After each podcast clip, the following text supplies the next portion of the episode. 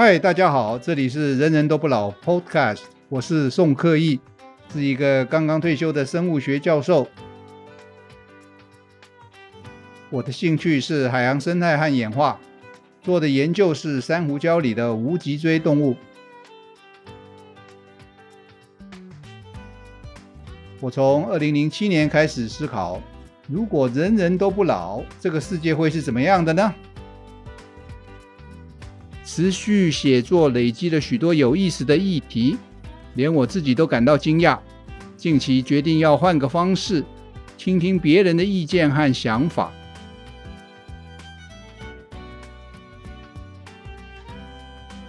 人人都不老的世界会是怎么样的呢？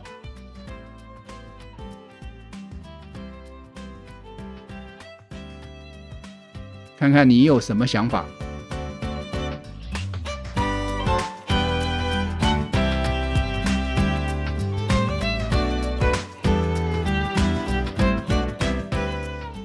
的主题是人伦和性。我们中华传统文化有养儿防老、传宗接代以及无后为大的概念。一旦老成为历史名词，三者的合理性似乎都消失了。当人人都不老，就无需防老了。不老的人不必靠子孙，也就无养儿之必要。一旦自己就可以把香火传上成千上万年的时候，传宗靠自己活下去就行了，无后又怎么的了？自己就是后啊。因此啊，真到了大家都不老的年代，谁要生小孩呢？生小孩的意义是什么呢？我们来看看传宗接代的真相。人们呢，总认为自己有后很重要，但是想一想啊，有性繁殖的结果是什么？子女，每个人的基因只有一半是自己的。孙子女、孙子和孙女啊，每个人呢，只带了自己四分之一的基因。我们这样子一路算下去，十代以后呢的直系子孙，每个人只带了自己千分之一的基因。其他呢，百分之九十九的基因呢，都是因为一代一代加进来的其他的姻亲造成的。这个是有性生殖不得不有的结果。为了这个微不足道自己的基因股份呢，人还愿意付出多少代价在生生不息上面呢？相对的，不老的人呢，活了几百年后，仍然百分之百是自己的基因。有选择的话，你是要想办法提高自己的存活机会，保住百分之百的自己，还是为那基因股份越来越稀薄的子孙做牛做马？会老的人啊，没有两个选项。因为自己非死不可，尽管呢，每个子孙都带了自己一点点的基因呢，也就唯有靠有性生殖才能把基因传下去。但是人人不老的时代呢，多了一个选项，那就是自己一直活下去，不必靠那一代一代关系越来越稀薄的子孙了。假设有一个关键的机缘，你呢，可以在两个选项中二选一。A 呢是什么呢？生养两个小孩之后呢，青春永驻。B 呢是先青春永驻几十年，然后呢随时再做 A 和 B 的选择。那在有这两个选择的状况下，你会选哪一个呢？你认为其他人又会选择什么呢？A 选项，也就是先生两个小孩呢，前半段呢就跟现在的人生活史差不多，只不过呢。会老的人青春有限，年轻的人年轻的时候，你如果不生呢，后来的机会呢就越来越小，甚至没了。B 选项呢是不老的人才有的，也就是生养小孩可以永远保留在未来的可能性中，却不必要在当前就怀孕生产。这就是不老的人对生养小孩的态度。事实上啊。对不老的人来说，那两个选择可以再简化一点，那就是现在要不要生小孩？这个问题的答案很简单，就算会老的人呐，我们现在的人都是了哈。一旦有了避孕的选项，家庭中小孩的数目都大幅降低，而很多当了父母的都说是什么意外的结果，你应该就心里有数了。我猜啊，多数不老的人会把 B 选项呢来选上，也就是呢，生小孩的选项呢保留在晚一点再再说，用不着现在就来生。那当你考虑到养小孩所需要的付出和自己的失去的自由度呢，一旦没有防老的需要的时候，自己就有了传递香火的能力，生养小孩这件事呢，可能就会成为人生体验的一种哈，一种特殊体验，甚至呢，只是一种复古的品味，一种呢，未必目前就负担起的奢侈。根据这个说法啊，显然在人人不老的时候，生育率会相当的低，生养小孩不会是主流的做法。你甚至可以把它想象成是买部哈雷重型机车，想象成是登喜马拉雅山，或者呢是去南极露营。为了这些活动啊，你要付出很多的。他们呢都没有防老的功能，但是他们都能实现自我。彰显自我，甚至于荣耀自己。把养小孩跟那些可有可无的活动比拟，那是什么世界啊？那是人人都不老的世界。我们再看啊、哦，前面呢，我们这些都是从个人的角度来看事情，包含了价值观，例如付出、失去自由了，防老了。人有意识的选择呢，基本上是非常重要的。但是如果从基因的角度啊，人生了小孩呢，他带了你的基因，可以增加本身在族群中的数目，而且呢，子孙一旦分散开来，搬到别的地方去住，还能降低全部被消灭的风险。比起不生小孩的人的基因呢，应该要安稳多了。因此呢，会有一些基因要促进人们生小孩。基因怎么？怎么样让人来生小孩呢？我们譬如说，可以提升对异性的好感度，来提高性荷尔蒙的分泌，来隐藏排卵的讯号，让你不容易避孕。每次呢都生双胞胎，这些都是可能性。只要有效果啊，真的能够多生小孩啊，传播基因呢，就会有天择的力量呢，会把它留下来的。在自然界的不老生物啊，例如珊瑚和神木啊，它们都不老，但是呢，也没有一种是放弃了有性繁殖的。看来啊，我所推理的人人不老的时候的低生育率呢，主观的成分多。可是呢，我们从另外一方面来看啊，价值观、担心负担太重、担心失去自由度等等呢，本来就是违背天择的力量，在人的世界里呢。他却经常扮演重要的角色，影响人的决定。有一些宗教啊，他有独生的传教士，传教士不能够 有自己的小孩，连性都不行。他们呢，投注了资源、精力，甚至于整个生命呢，在做跟繁殖后代毫不相干的事物上。这些呢，和自然天择原理呢相互违背的做法呢，只有在人身上看得到。人们呢，为了自己的信仰和价值观呢，不但可以违背天择，而且呢，只要有说服力啊，还能够让更多的人加入同样的行列，无怨无悔地追求新的人生目标。一旦人人不老啊，这类的追求呢，有可能变成主流。性行为和繁衍会脱钩，怎么说呢？以前人小孩生得多，其中一个原因是搞不清楚要怎么样避孕。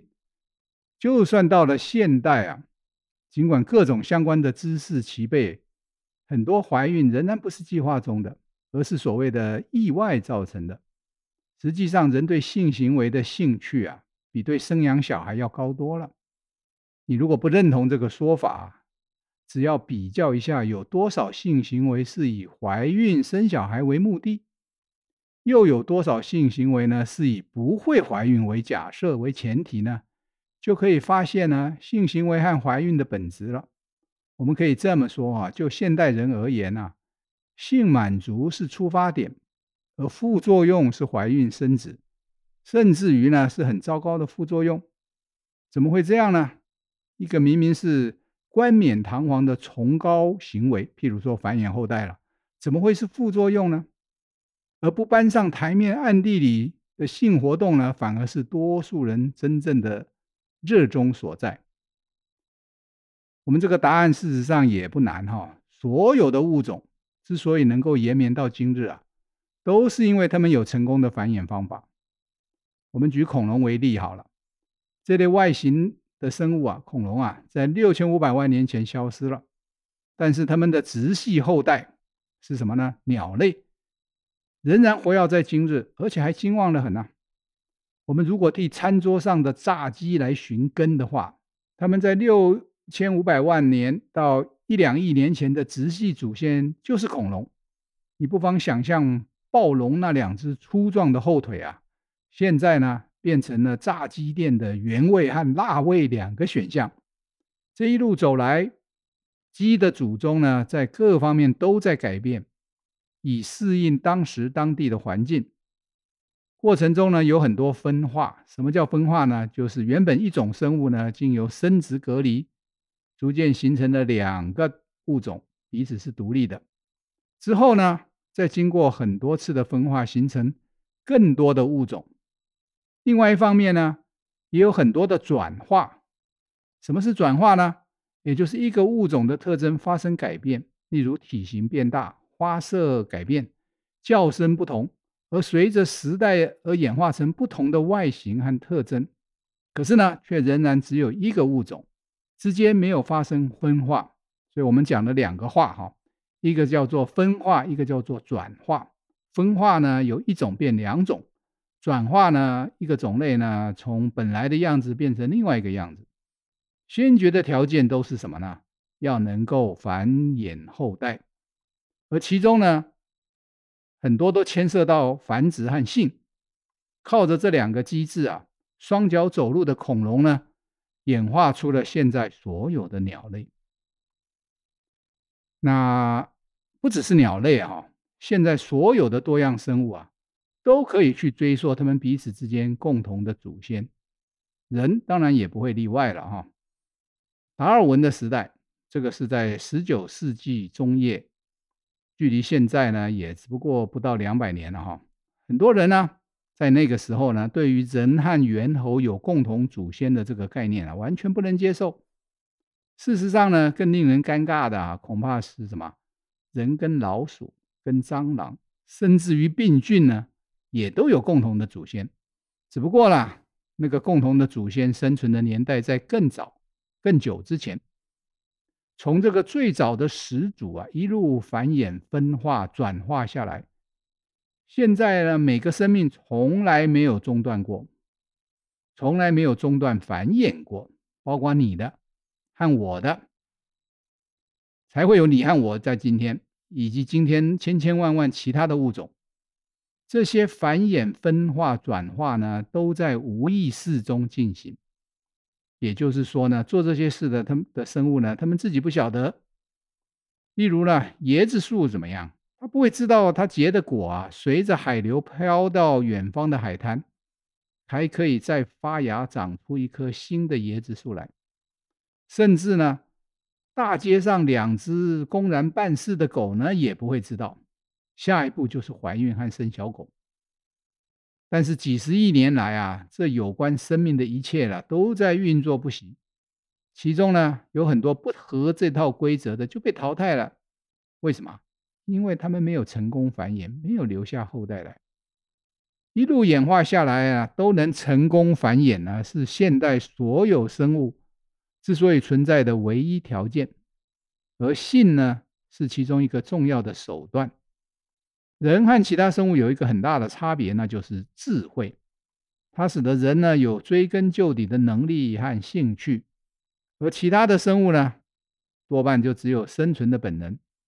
例如老虎了，他们只有在繁殖季的时候啊，觉得要有个伴儿，而后呢，就在母老虎排卵发情的那一天呐、尽管他们从来没看过 A 片，或者没上过一天学，他们就知道该怎么办。但也就在办完事后没多久呢，他们会觉得对方面目可憎呐、啊，再也无法相处下去了，分手是一定要的。我们看到在动物园中啊，如果把成年老虎关在同一个笼子里，尽管他们曾经是配偶，或者是父子，或者是母女，你很快就会发现成语中“一山不容二虎”的由来。因为呢，他们彼此不会喜欢彼此的。自然界啊，老虎们啊都是独行侠，而一夜情是老虎们的宿命。但这个是呢一套成功的宿命，对老虎来说。老虎们会知道有关自己的故事吗？他们会知道都是荷尔蒙使得他们宁可孤僻，也不要做长久夫妻，才怪啊！知道的是人。狮子和老虎在分类学上是同一个属的，也就是非常相近的。演化的时间尺度上呢，他们分道扬镳呢，彼此分化的时间没有很久。但两种大猫的家庭观啊，就大不相同了。至少呢，在野外的狮子啊，多半是以一大家子为单位在活动。到底是什么因素使得狮子和老虎演化出如此不同的生活史呢？这个议题啊，事实上不是本章要讨论的。重点是啊，你认为狮子们会知道留在狮群中是长保安康的好办法吗？而出门独立闯天下，等于是玩命，才怪！知道的是人，不是狮子。听到这里的人啊，心中啊可能在嘀咕了：庄子啊的知鱼之乐的这个故事又来了。我们谁又能够知道老虎、狮子知不知道呢？我们来复习一下，在庄子的这个知鱼之乐的故事里呢，他面对的是惠子的质疑。也就是如何知道鱼在水中游是快乐的呢？庄子的回答大意是这样的：你呀，惠子啊，又不是我，你又怎么知道我知不知道鱼在水中游是快乐的呢？这个真是令人气短的回答啊，因为他完全没有回答问题，只是呢文字游戏呢在糊弄人呐。我猜测啊，事实上可能还有下半段，毕竟呢，惠子啊能够被尊称为子啊。一定也不是省油的灯，他可能马上修改问题。庄子啊，你心中怎么想并不重要，重要的是你要怎么说服大家，水中游的鱼是快乐的呢？看来啊，庄子没办法，否则呢，故事的后半段啊，才更应该收录在庄子的书中。那让我来呢，尝试一下庄子无解的问题吧。我的牵手啊，是台北某著名女子中学在一九七零年代的毕业生。在她高三那年生物学的最后一堂课，女老师呢不再赶进度了，也不再为联考猜题了，而破天荒的呢要他们提出心中的问题。马上呢，全班就了解老师的意思了，也就是什么呢？一些平时难以启齿的尴尬问题呢，现在呢得见天日了。第一个被提出来的问题是什么？大家再也想不到了。老师，和男生牵手到底会不会怀孕啊？各位能想象吗？二十一世纪的各位能想象，在念了三年生物学的资优高中生，看过了图解教科书，啃了很多本的参考书，甚至于下课后还去补习班，竟然不知道这个基本常识吗？但是别忘了，我的牵手班上的那个问题呢，是在上一个世纪提出来的。在那个年代，不但没有手机网络啊，就连电视都还是黑白的呢。看了上面这个资优生的例子啊，我们回到本题，你还认为没念过一天书、没上过一天学的老虎知道自己孤僻，狮子知道要合群的原因吗？更别说那些当街办事的狗啊，会知道之后会怀孕、会生小狗了。他们呐，都是凭着本能在办事的。我如果说服了你啊，你应该推理，庄子呢，只是自己认为鱼很快乐，但是他毫无头绪，要如何说服别人？我们请大家耐心的听下去，我要举更多的例子。鸳鸯啊，是中华文化里面用来祝福夫妻长久甜蜜的典范鸟类。不幸的是什么呢？这是一个错误观察的代表作。为什么呢？因为鸳鸯成双的幸福在一起一点都不长久。公的鸳和母的鸯呢，经常在水塘中一起觅食，一起戏水。他们也会一起筑巢，生一窝蛋。但是呢，他们的甜蜜关系也就到此为止了。在小鸭子孵出来之前啊，公的鸳呢就跑了，而母的鸯呢得独自带大一群小鸭子。叫他们小鸭子，是因为鸳鸯是鸭类啊。对比于人类啊，鸳鸯呢都是单亲妈妈带大的。原来呢，公的鸳呢只能当好情人，却绝不当好爸爸。真搞不懂啊，那句成语啊，“只羡鸳鸯不羡仙”的人心中在打什么主意啊？鸳鸯跟我们熟悉的鸡和鸭一样，小鸟都是早熟型的。什么是早熟型啊？就是一旦从蛋里面孵化，雏鸟就很快就能走，会游，会觅食，跟鸽子的小鸟是完全不同的啊、那最重要的是什么呢？他们还晓得啊，时时刻刻要跟着妈妈，也就是秧了哈。至于爸爸鸳为什么要弃妻小鱼不顾呢？他到底是去另筑爱巢，或者呢？只是害怕自己一身艳丽的羽毛吸引来了掠食者，反而呢危害到妻小呢？他是为了这个后代呢才跑得远远的吗？显然啊，这得进一步的观察和研究才能够厘清真相。但是单亲抚养下一代的鸳鸯呢，显然是一套成功的宿命，至少对鸳鸯是如此的。你认为一起戏水的鸳鸯会知道？下一步就是分手，而母的鸯会怨怼落跑的鸳吗？又要怎么样的证据才能说服你鸟类也会怨恨他们的配偶呢？我们举更多的例子，相对于鸳鸯所属的鸭类啊，比较大型的鹅、雁呐，却都是跨年度一辈子的忠诚婚姻关系。比较接近人类主流价值观中的男女关系和家庭，鸭类和鹅类啊，事实上属于同一科，多半呢都是逐水而居。是什么因素使得他们的伴侣关系有这么大的差异？我们这聪明的人类研究这么久都不太知道哈。你认为鸭和鹅他们自己会知道？如果你真的相信他们都知道，那么你一定也会相信草木有知了，对不对？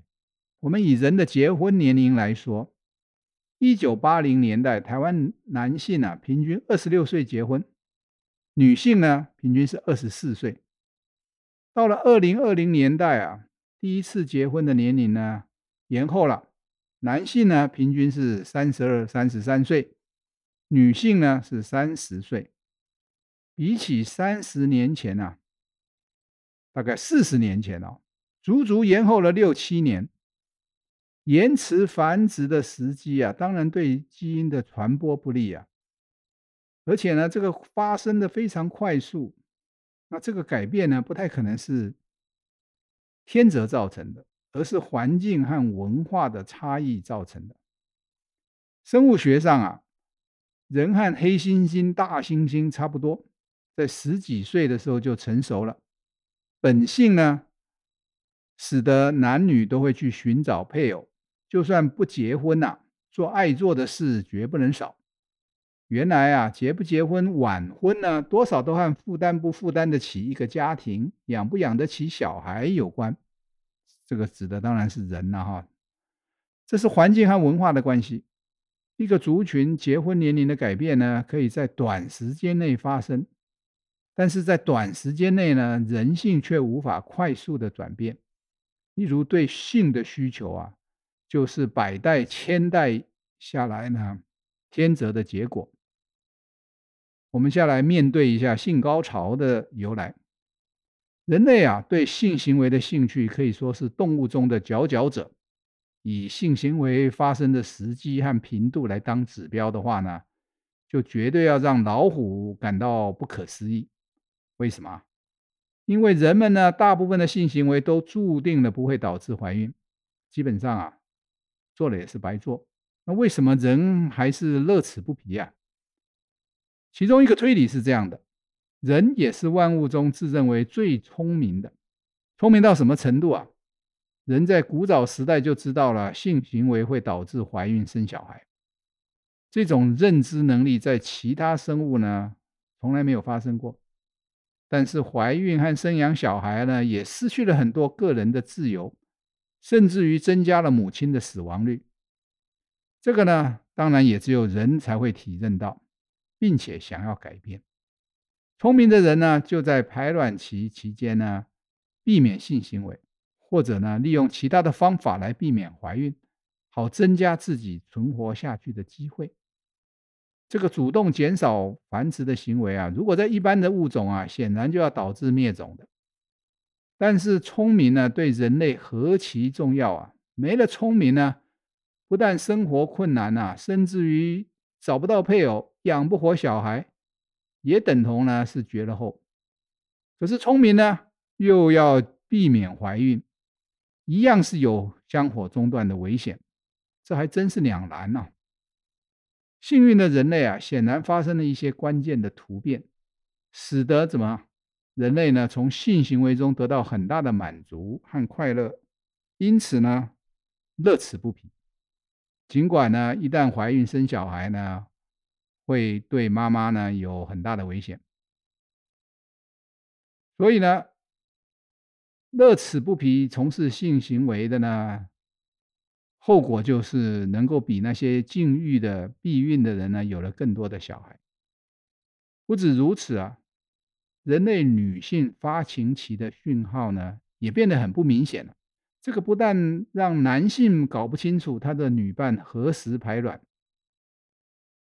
甚至连女性呢都不确定自己什么时候是安全期，又在什么时候呢会中奖。你如果对这一点存疑啊，你不妨想一想。我们干嘛要用麻烦的基础体温法来避孕呢？当然了，有些人是用这个方法来增加怀孕的机会。答案呢，当然就是女性的排卵信号消失的无影无踪，连她本人都不知不觉。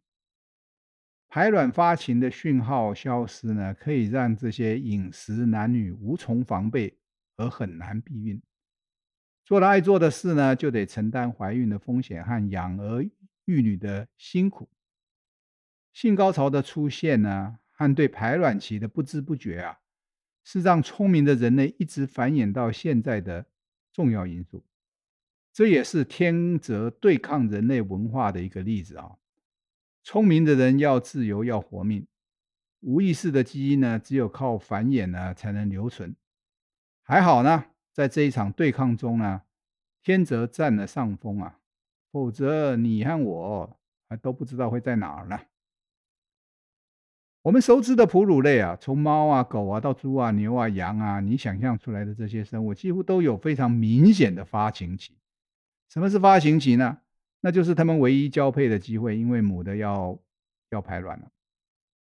有一天啊，如果它们也变聪明了，排卵的信号也会消失吗？他们也会有性高潮吗？我猜啊，那只是可能之一。更有可能的是啊，变聪明的猫啊、狗啊，不想承受怀孕的不便和风险啊，结果尽管聪明，却都没了后代，或者呢，只有比较少的后代，而只有那些不聪明的猫狗啊，持续依本能做繁衍的事，才有了更多的猫啊、狗啊。所以，我们今天看到的猫狗啊，当然就是不聪明猫狗的后代。聪明呢，在人类是个重要的特征，但是对其他生物来说呢，却未必。因为呢，它们没有配套的突变来扭转对怀孕、对繁衍不利的副作用。我们应该要了解，聪明的人一旦真的能够有效的避孕，没有了子代啊，很可能反被聪明所误。聪明的人一旦绝后啊，或者说只只是少生了几个小孩啊，整个族群都要遭殃。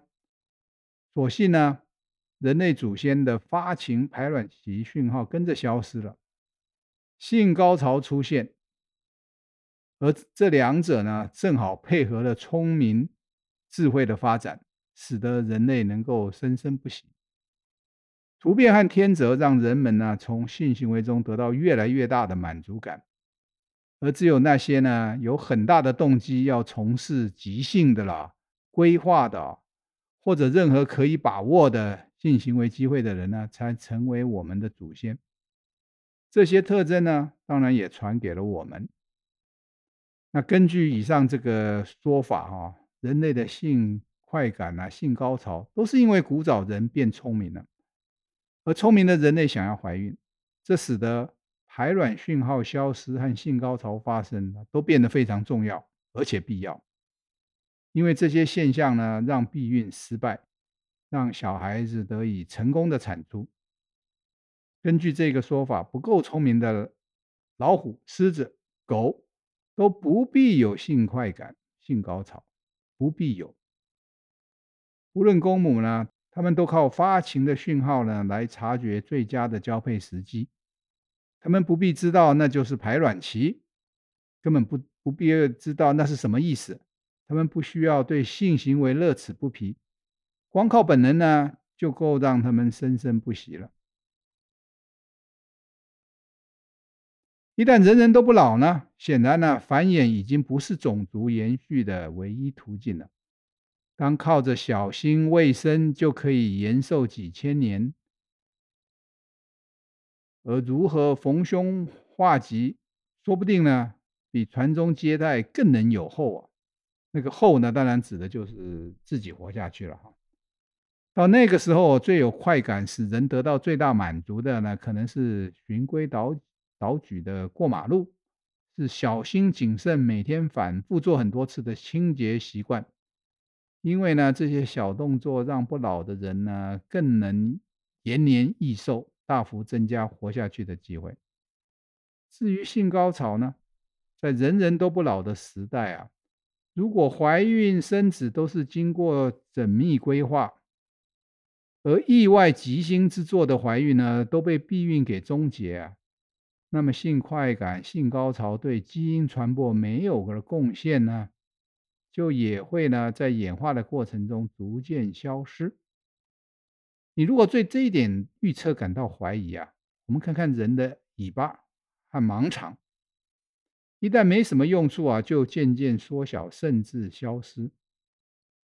当人人都不老，生小孩对人类族群延续的重要性降低，甚至于消失的时候，性快感、性高潮的下场。就会跟人的尾巴、人的盲肠一样，这对人性也好，人伦也罢，是一个很大改变的开始。男生还会追求异性吗？女生还会抛弃原生家庭去跟随帅帅的又坏坏的男生吗？还会有爱情吗？男女还要海枯石烂吗？甚至于还会有家庭吗？当生小孩不是族群延续的关键的时候呢，只怕上述的特征啊都会式微。这个离谱又大胆的预言真有可能发生吗？我当然要用生物界的例子来说服大家了。首先呢、我们来看看马铃薯的例子。生物啊，有没有不靠生小孩就能够族群延续的吗？当然有啊。马铃薯啊，是目前全球排名第四的食用农作物。前面的是谁呢？稻米、麦跟玉米，这些呢都是有性的。根据维基百科啊，大约四百多年前，马铃薯从原产地南美洲呢被欧洲国家发掘了，引进到了各国以后呢，在世界很多地方啊都成为民众爱好的食物。跟稻米、麦和玉米用种子来繁殖不同啊。块茎是人类用来增生马铃薯的方式，而开花结果呢，只不过是它的本性。在农田中啊，完全没有利用种子来生产下一代马铃薯。那这种无性的繁殖方式啊，跟不靠生小孩基本上就是同一回事。因为马铃薯块茎上的小芽呢，好比年轻人额头上的青春痘，都是由体细胞组成的。它们的细胞分裂啊，没有经过减数分裂基因重组。特别的是什么？块茎上的小芽能长出一整颗马铃薯和更多的块茎来，而新的块茎上又有更多的小芽，如此呢就可以生生不息。人类呢就利用这个特性来大量繁殖马铃薯，不但呢本身得到足够的食物啊，被吃的这些马铃薯呢都因为人的需要呢而得到大量繁殖的机会，只不过呢是用无性的方法。我们说，如果个体的年龄啊，要从动物出生，或者说植物种子发芽的时候开始计算年龄的话呢，这些靠块茎上小芽来增生的马铃薯到底有几岁啊？这可能要从当初南美洲原住民种植的那颗野生马铃薯在种子期发芽的时间开始计算了。也就是说，我们吃的马铃薯啊，都已经几百岁了。马铃薯就是不老的生物，在这个几世纪以来啊，它们一季一季的从块茎长出新的小芽。从遗传基因的观点呢、啊，它们从来没有产生新的遗传组合，也就是没有新的生命。因为呢，它们不是靠种子，它们呢有的是什么呢？每季新的生长，有的是什么呢？季节性的休眠，因为冬天到了。从来没有的是老化。在这个状况下，有些马铃薯品系已经结不出种子来，根本就失去了有性繁殖的能力。因为呢，开花结果根本没有用在繁殖它们。这些品系呢，仍然能够被人们大规模的种植，每年呢，仍然产生大量的块茎、大量的马铃薯小芽。它们呢，只是不再产生种子。不再利用有性方法来产生下一代，这些马铃薯的下一步啊，很可能连花都不用开了。毕竟呢，连种子都放弃了，开花又要干嘛呢？你们如果认为只有马铃薯这个例子，那就错了。我们来看看香蕉，我们食用的香蕉啊，大概大家都喜欢，实际上呢，都是当初配种，是遗传上的三倍体。它们的种子呢，小到肉眼勉强可见，小小的黑黑点。可是呢，它不具备正常的染色体数目，不能够用它来发芽，更别说长出下一代啊。基本上那根本不能叫种子了哈。食用香蕉啊，都靠无性生殖，也就是利用地下茎发出新芽，长出新株。食用香蕉呢，仍然会开花结果。结的果当然就是香蕉啊，可是呢，它不授粉，种子呢不能叫种子，因为它失去了功能。有肥美的果肉是人们挑它来繁殖的原因。这些当然指的都是人吃的香蕉啊。我们说那野生种呢？野生种的香蕉仍然产生大颗的能够发芽的种子。你吃野生香蕉一定要很注意。因为它大概跟玉米颗粒差不多大，咬到了呢，你的那个牙齿都有可能 K 掉。所以呢，野生的香蕉呢，仍然能够靠有性繁殖来繁衍、来散播。那我们食用的香蕉呢，不开花的马铃薯是一样的，它不结有功能的种子，也是人择的结果。它们的繁衍啊，完全由人来代工了。这个呢是人择介入的结果。那一旦人人不老啊，繁衍后代不再重要的时候，生小孩和人的性行为啊，就跟这些不结种子的马铃薯和香蕉一样，可有可无。那么性高潮的下场呢？我们想想人的盲肠和尾巴，一旦性都没有繁殖上的用处啊，高潮的下场也会是一样的。希望呢，这个马铃薯和香蕉的例子已经说服了大家，在人人不老的世界，快感、高潮，甚至于性行为本身呢，都会渐渐的和不老的人呢脱钩。一旦如此啊，男女之间的关系啊，当然会有很大的改变，因为生命的延续不再需要依靠男女之间的关系。果真，生命的延续不再依靠新生命的诞生呢，父母亲的角色当然也是跟着淡去了哈。在不老的世界，生命的喜悦不再是来自于新生命的诞生，而是来自于现有生命的持续。意外、传染病、坏习惯，甚至于自杀等等这些造成不老人死亡的因素呢，只要能够有避免的方法，例如遵守交通规则、勤洗手、养成好习惯、正面思考呢，都会取代以往的性行为。成为快感和高潮的来源，因为只有这些人真正活得又长又久，永远快乐，永不止息。我们再来看看其他生物，是不老的生物，它们的性又是怎么回事？海底的珊瑚和陆地上很多植物都不会老，它们不是都有有性生殖吗？为什么人一旦不老呢，却很可能变成无性的呢？这个问题啊的关键呢，在时间的尺度。一旦我们用很长的演化时间尺度来检视的时候啊，无性繁殖的物种因为缺少基因重组的变异性，很难在变动的环境中长久生存。因此呢，尽管无性繁殖在短期内有利基因的传播，但是一旦完全利用无性的方式来繁殖呢，这也是物种演化的终点，整个物种啊都会因此面临灭绝的严重风险。人人不老呢，会导致无性，但是，一旦完全不再用有性的方式繁殖后代，灭种就是下一步了。自然界的珊瑚和马铃薯也一样啊，在演化的过程中，一定也出现过那些完全放弃有性生殖的种类。甚至于繁荣一时，但是在演化的时间尺度下呢，却没有办法留存到今日。地球上怎么绝大多数的物种都是有性繁殖的呢？怎么样的环境会让性别演化出来呢？变动的环境有利于有性繁殖的物种，因为啊，只有利用基因重组，例如减数分裂和精卵的结合呢。能够产生很多的变异，而其中呢，有一些能够在变动的环境中、难以预测的环境中呢生存下来。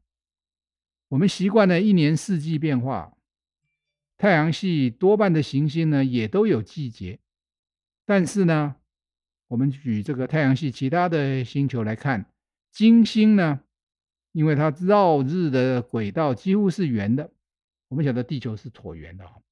同时呢，自转的倾角只有三度，地球是二十三点四度，所以呢，在金星上面呢，就没有明显的季节了。至于多年之间更长期的变化，哈，就是比季节还要更长期的呢，在地球呢，有比较规律性的冰河期，也有大陆板块漂移、火山爆发等等呢，造成长期环境的变动。但是呢，并不是每一个行星都有一样的环境变化。这个呢，就是由各个星球内部的构造和外部的轨道来决定的。我们从一九九二年啊，发现第一颗太阳系之外的行星，一直到二零二一年写这本书的时候呢，大约三十年期间呢，已经发现了将近五千个行星，事实上还不到了哈。那至于尚未发现的呢，估计有十亿个以上。基本上呢，大概每一个太阳，就是太阳系以外的恒星呢，大概都会有。因此呢，各式各样的行星呢，想必无奇不有。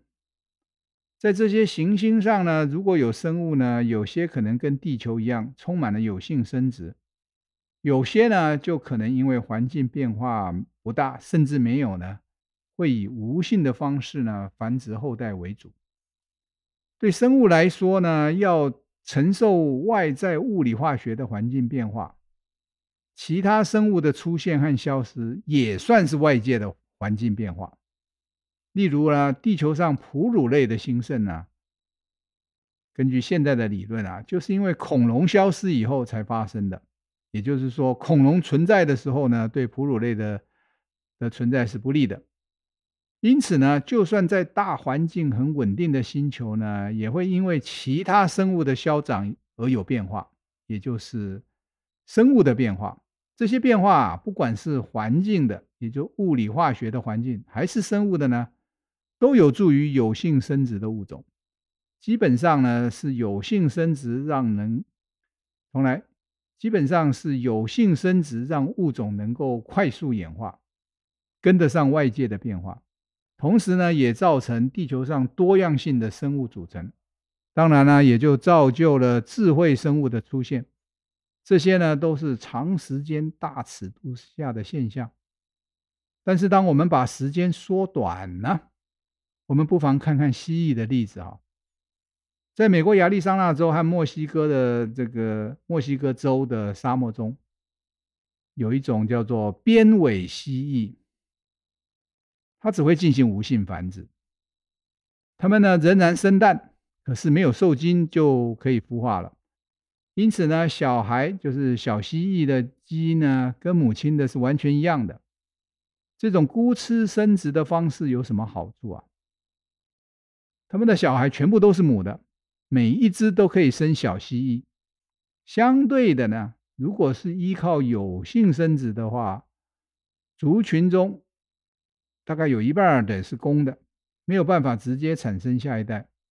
比较起来啊，当然是孤雌生殖的蜥蜴呢，可以更快的繁衍更多的子孙。别忘了，这个是在短时间尺度上。那在地球上啊，这种繁殖的方式啊，却没有遍布全世界。科学家的解释呢，是一旦环境变化，这些基因型完全相同的蜥蜴呢，可能全军覆没。因为呢，完全相同的子代没有一只能存在在不同的环境中。根据估计啊，无性生殖的蜥蜴物种呢，存在的时间呢，大概都不到一百万年，之后呢就灭绝了。所以呢，从演化的尺度上看来啊，一百万年当然是相当的短时间了哈。那那些有性繁殖的蜥蜴就不同了。他们在短时间内呢，输给了那些无性的蜥蜴。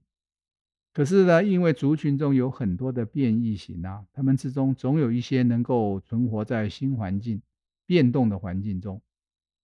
因此呢，是变动的环境呢，让有性繁殖的方式成为地球上的主流。我们现在再来看看这一章最后的部分，也就是来访外星人。他们的性又会是怎么样呢？根据目前的理论啊，有性生殖会促进快速的演化，比较有机会发展出智慧的生命，才有可能从事星际旅行。另外一方面呢，有能力来访地球的外星人啊，都得要不老。不老的生物演化得很慢，而且根据我的推理啊，不老又会促使物种从事无性生殖。那么，到底来访地球的外星人是有性生殖还是无性的？这个困难的问题啊，我们留给以后再来推理吧。或许啊，我们要把问题改一改。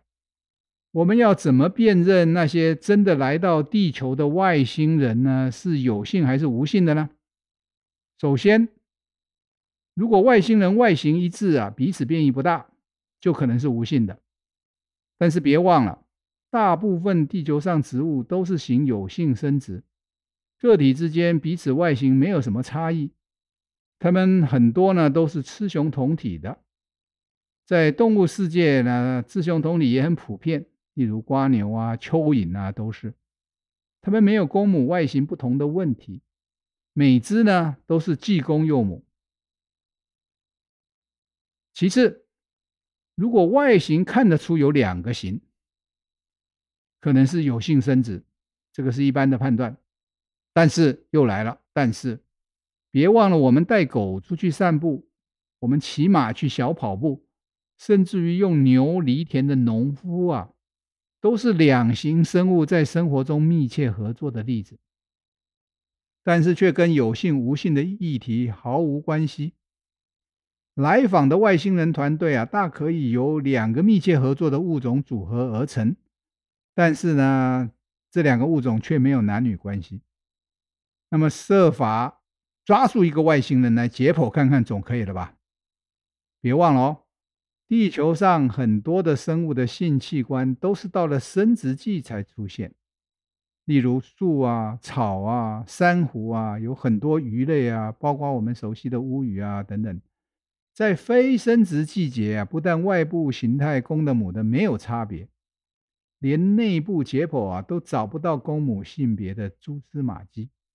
我的意思是，外星人要辨认它是公的母的、男的女的，恐怕没有这么简单。真有个外星人给你鉴定它的繁殖方式啊！你要知道在身体哪个部位去找什么？外星人跟我们有完全不同的生理结构。举个例子，我们举地球上的例子，我给你一只辐射对称的海星，或者是一只阳燧足。你如果不知道它们长什么样，你们得上网去查一查。你会知道要如何发现它们是在有性还是无性生殖的吗？尽管这两种鸡皮动物和我们人类啊，大概在十亿年前有共同的祖先啊，你可能还是毫无头绪。外星人呢，和我们从来都没有交集过，他们是完全独立演化出来的生物，基本上我们对他们一无所知，只有一些基本的原则应用在所有地球上生物的，譬如代谢，外星人应该有；生长发育，外星人应该有。他们要能够获得能量，外星人应该会；体内能够维持稳态、维持平衡。他们要有繁殖的机制，他们要有适应。这些呢，应该都可以应用在外星来的生命上。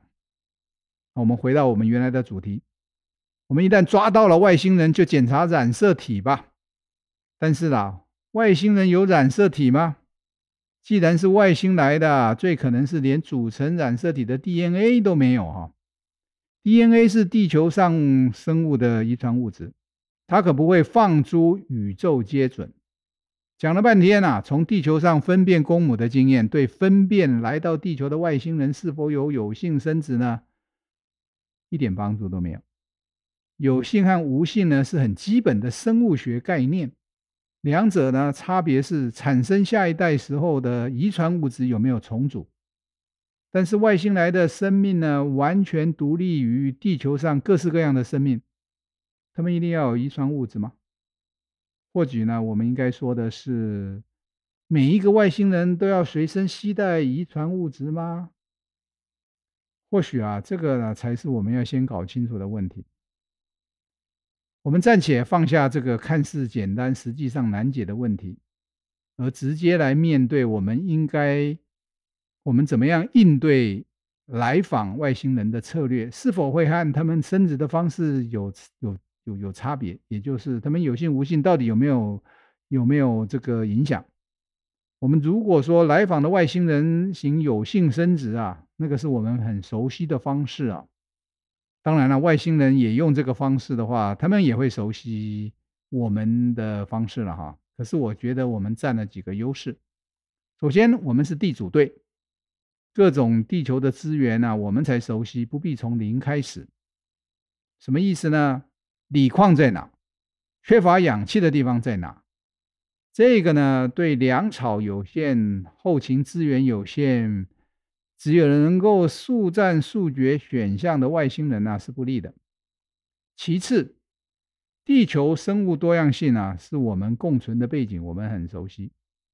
可是呢，对初来乍到的外星人啊，却可能处处都是地雷，敌人从哪冒出来的都搞不清楚。就像什么？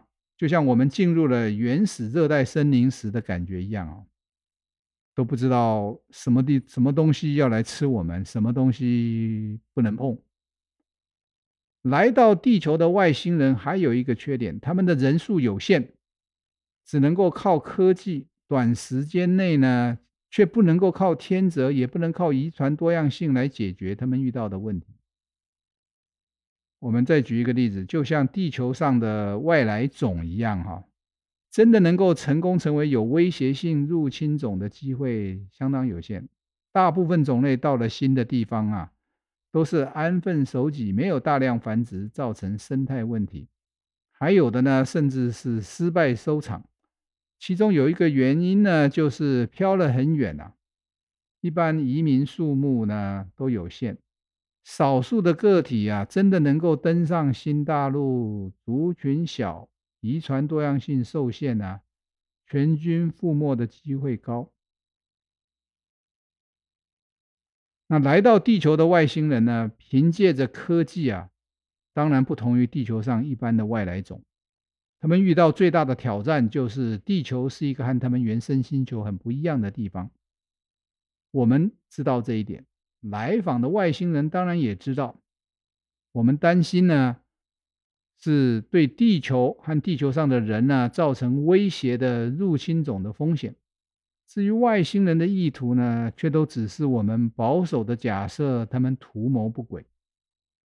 外星人来地球的目的呢，很可能只不过是延续他们自己原生星球的文明。而这个呢，却未必要靠主宰地球和人类才能达成。这也是地球人和外星人可以有交集的地方。再来呢，我们推理来到地球的外星人应该是不老的。外星人呢，却不会知道地球上的智慧生命是会老还是不会老，因为他们面对的地球物种太多了。因为呢，他们可能根本没有会老的想法。从来不知道这是个该研究的问题，因此呢，他们对我们的很多决定啊，会无法理解、无法预测。最后这一点呢，是好是坏，实在很难说。我们如果彼此要对抗呢，敌人对我们的无知就是我们的优势。但是呢，如果我们还想要保有互相合作的选项呢，那么彼此理解、沟通是合作的第一步。在这个状况下，我们就得主动地告诉外星人我们的想法。面对外星人来到地球的时候，我们会有明确的策略，是要对抗还是合作吗？根据维基百科啊，目前针对该不该向外星发射地球有人的讯号呢，联合国几十年来开过两次会讨论，都没有结论，不了了之。或许等到危机到了地球轨道上了。地球人才会认真面对这个问题。无性生殖呢？外星人如果是无性生殖呢？它的罩门呢是每一个个体的基因型都一样。一旦碰到疾病呢，就有很高的风险，全部都染上，甚至大家都完蛋。就像地球上种植的马铃薯和香蕉曾经经历过的一样。我们如果要对付来访的外星人，就要聚焦在外星人的生命层面。而不只是他们优越的科技能力和船坚炮利上，怎么样能够让他们水土不服、染病可以作为我们手上的王牌？或者呢，反过来，怎么样帮助他们克服这个水土不服，避免染病，才好建立长久的合作关系？